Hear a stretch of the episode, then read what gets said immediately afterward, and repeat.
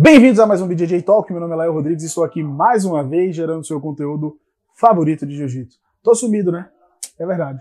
Mas o retorno aqui é extremamente especial. Estou ao lado dela, o ícone do jiu-jitsu, das tranças, dos campeonatos, dos eventos. Alice Maria, conhecida Menina Maria.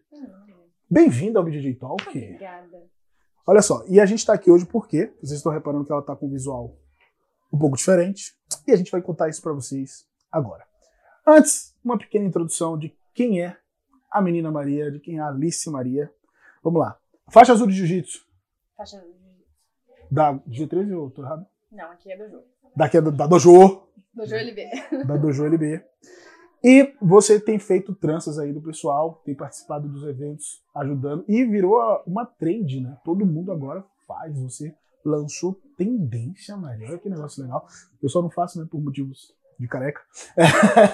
Não posso falar nada agora. Agora, ah, não, mas você tá, até uma hora atrás você estava de trança, Tava. bem estilosa, por sinal. E Maria, vamos lá, como você chegou no jiu-jitsu? Comecei no projeto social, no Dojo, que é o projeto onde meu primo sempre tomou frente. E vim, fazer uma aula de defesa pessoal e ele falou: Prima, você leva jeito pra bater nas pessoas. Eu falei: Que nada.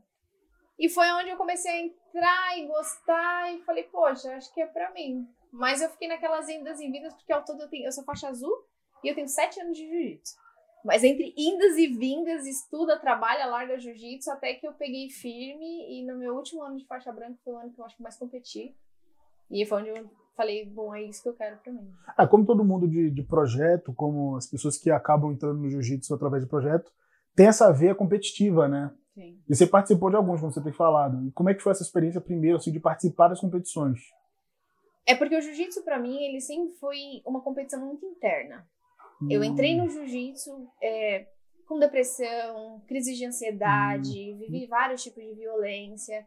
Então o jiu-jitsu ele mostrou pra mim que eu podia superar tudo isso. Todos os treinos, a gente sabe que quando você entra no jiu-jitsu é uma vontade de desistir, porque você não sabe fazer nada, todo mundo te bate. E aí você fala, ah, poxa, mas vai ser sempre assim apanhando, e aí de repente você pega confiança, uma posição que dá certo, alguma coisa. E isso eu trago muito pra minha vida pessoal. O jiu-jitsu me ajudou muito nisso. E as primeiras competições, eu nunca fui muito de ganhar competição, mas eu fui muito de aprender nas minhas competições. As minhas Uhum. competições me trouxeram os meus melhores amigos, as minhas competições me trouxeram os melhores contatos e o melhor contato comigo mesmo, porque eu sempre aprendi que não é sobre ganhar ou perder, é sobre aprender. E o jiu-jitsu me ensina todos os dias. E você já fazia trança antes do jiu-jitsu? Era uma coisa que você fazia por hobby? Ou foi uma parada que o jiu-jitsu despertou em você? Eu faço trança desde os meus 15 anos, mas quando eu entrei no jiu-jitsu, eu sempre. A gente sempre teve ali um modelo do MMA, né? Do boxe, sempre vendo as meninas trançadas. E eu falei, poxa, é legal você estar de kimono e estar de trança, tem tudo a ver. Só que até então eu não tinha estudado sobre, sobre as tranças. Eu tranço desde os meus 15 e trançava por trançar. Quando eu comecei no jiu-jitsu, eu comecei a trançar em arquibancada. Eu lutava, depois eu ia pra arquibancada, cobrava 5 reais e trançava as meninas ali. E aí eu fui estudar sobre a história da trança. E a história da trança é muito além de uma estética, de uma tendência. A gente tá falando de é ânsia de ancestralidade, a gente tá falando de história, a gente tá falando de sobrevivência, resiliência.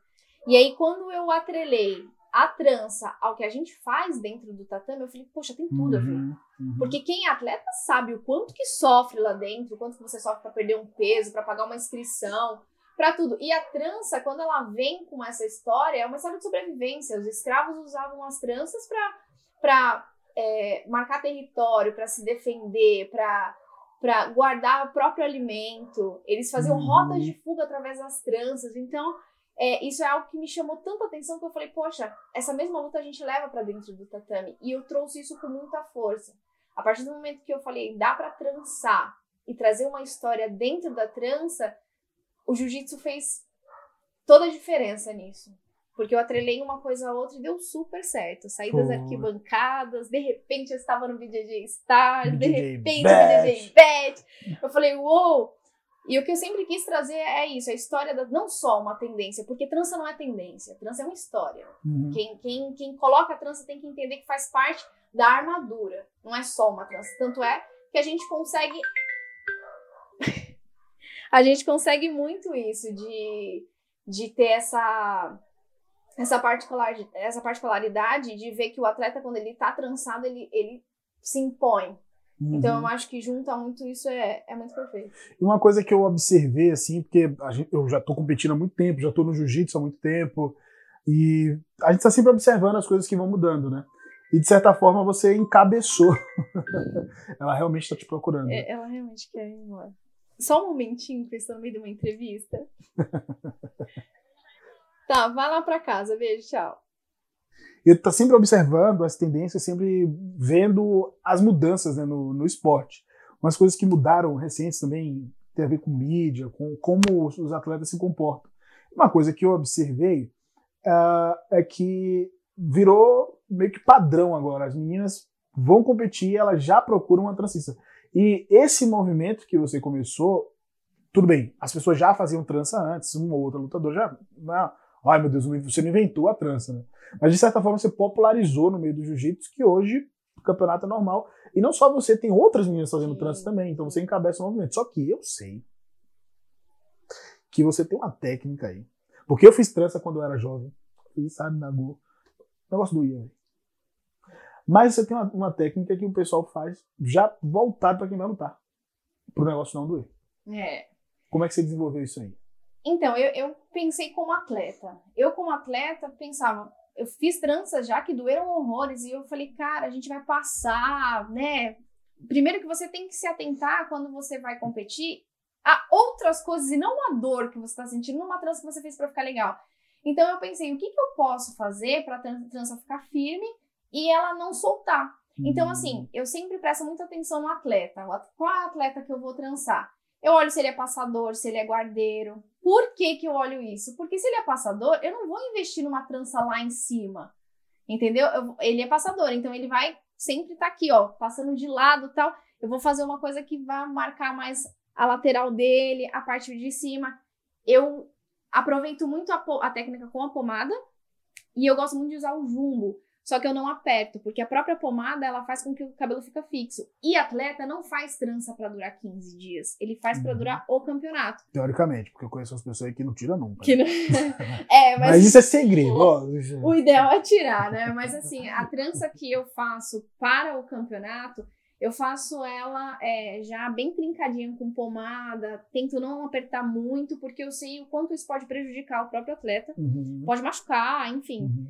E eu acho que isso tem dado certo, porque a galera tem procurado bastante. Muito bem, essa foi a tua história aí de como você começou. A gente já estava combinando de fazer esse papo aqui, que é um trabalho que eu super admiro, principalmente não só pelo sucesso, mas por incentivar outras pessoas, porque você você dá, oportuniza para que outras pessoas também vivam disso, né? Porque Sim. é uma forma de ganhar dinheiro com o jiu-jitsu, o que é justo, o que é legal, e de incentivar outras pessoas aí a prática esportiva é fantástico.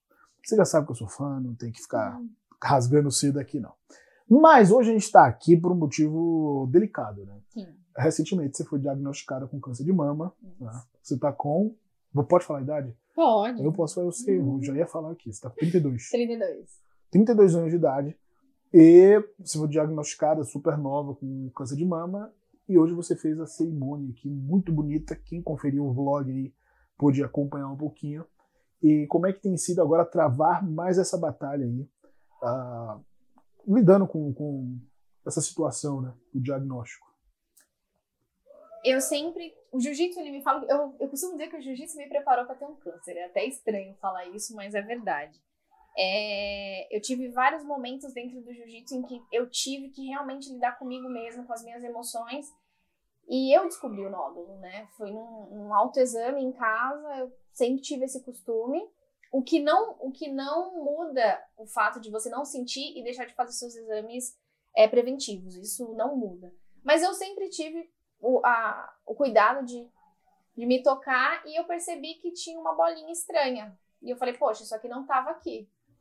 E aí foi uma sequência. Foi dia 21 de janeiro que eu descobri. Logo em seguida, eu procurei um médico que fez ultrassom. Na ultrassom já constou BRAIDS 4, passivo de, de, de biópsia. Fiz a biópsia 21 de março. Você está com câncer de mama. Só que o diagnóstico para mim ele, ele veio como uma coisa assim, ok. Eu me senti num final de mundial. de absoluto, assim, sabe? Pra ser bem sincera. Só que eu falei, o jiu-jitsu preparou a gente pra isso, a gente treinou pra isso. Então, em momento algum, eu tomei um impacto, estou com câncer de mama. Eu falei, bom, estou com câncer de mama, e agora?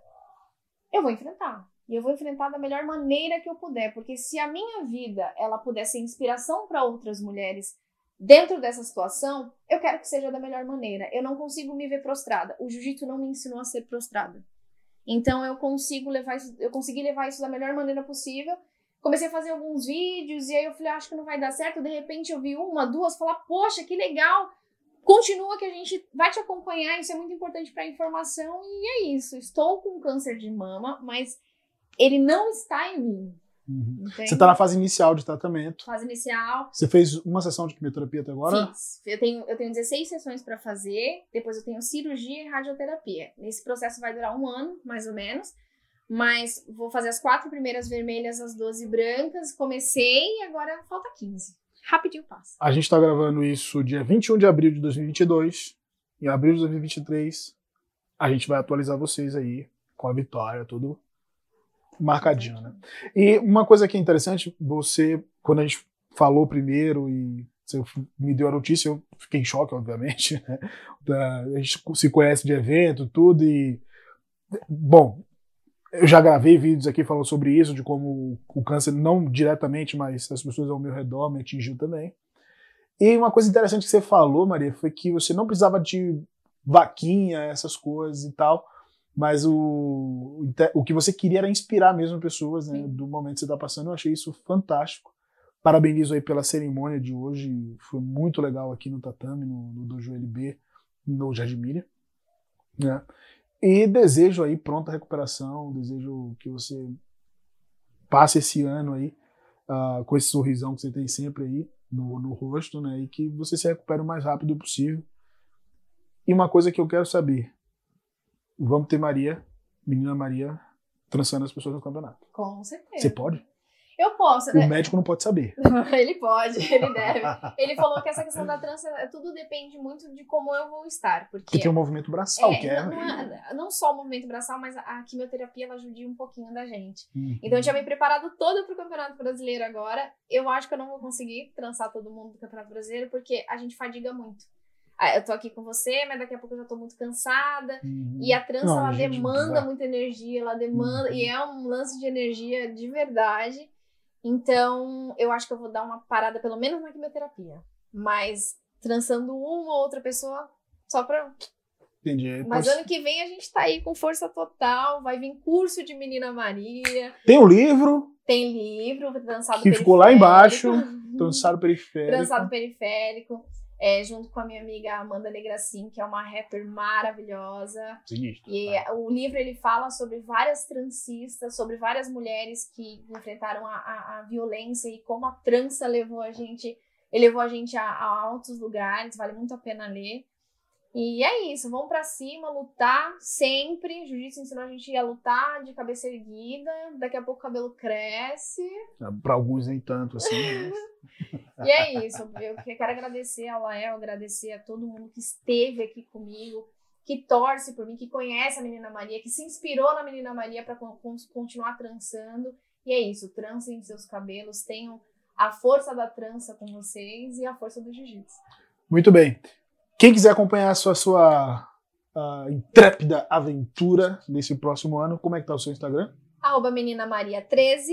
Lá tem. Toda hora ela muda, viu? Não, não vai mudar, né? Não, vou mudar. Oh. Menina Maria 13. Eu também fiz um canal no TikTok chamado Se Toca Câncer de Mama. Lá eu vou dar, fazer várias, várias, é, colocar várias informações sobre todo o processo, mas isso também vai estar no stories do, do Insta. E os dois links estão na descrição desse vídeo. Se você está escutando isso no podcast, também está na descrição do podcast. Uh, e é isso. Queria fazer um agradecimento especial à dona Marta, que está aqui de castigo, que cedeu esse espaço aqui para a gente gravar. e também ao professor Lucas, que, que cedeu o espaço para a gente poder fazer a, gravação e a cerimônia do corte de cabelo. Quem não assistiu o vídeo, assista lá que o vlog ficou chupetox. Maria, considerações finais? Muito jiu-jitsu, muita trança para vocês, muita saúde e alegria. Diagnóstico não é sentença. Muito bem. Mas é isso, pessoal. Não esqueçam de se inscrever no canal, de receber notificações, porque Eu tô postando pouco, eu sei. Eu sei. Eu sei, mas sempre quando eu vou postar é coisa boa, gente. É material, ó, igual esse aqui dessa pessoa ímpar. Do mais é isso, fique com Deus, a gente se vê em breve. Até a próxima, valeu!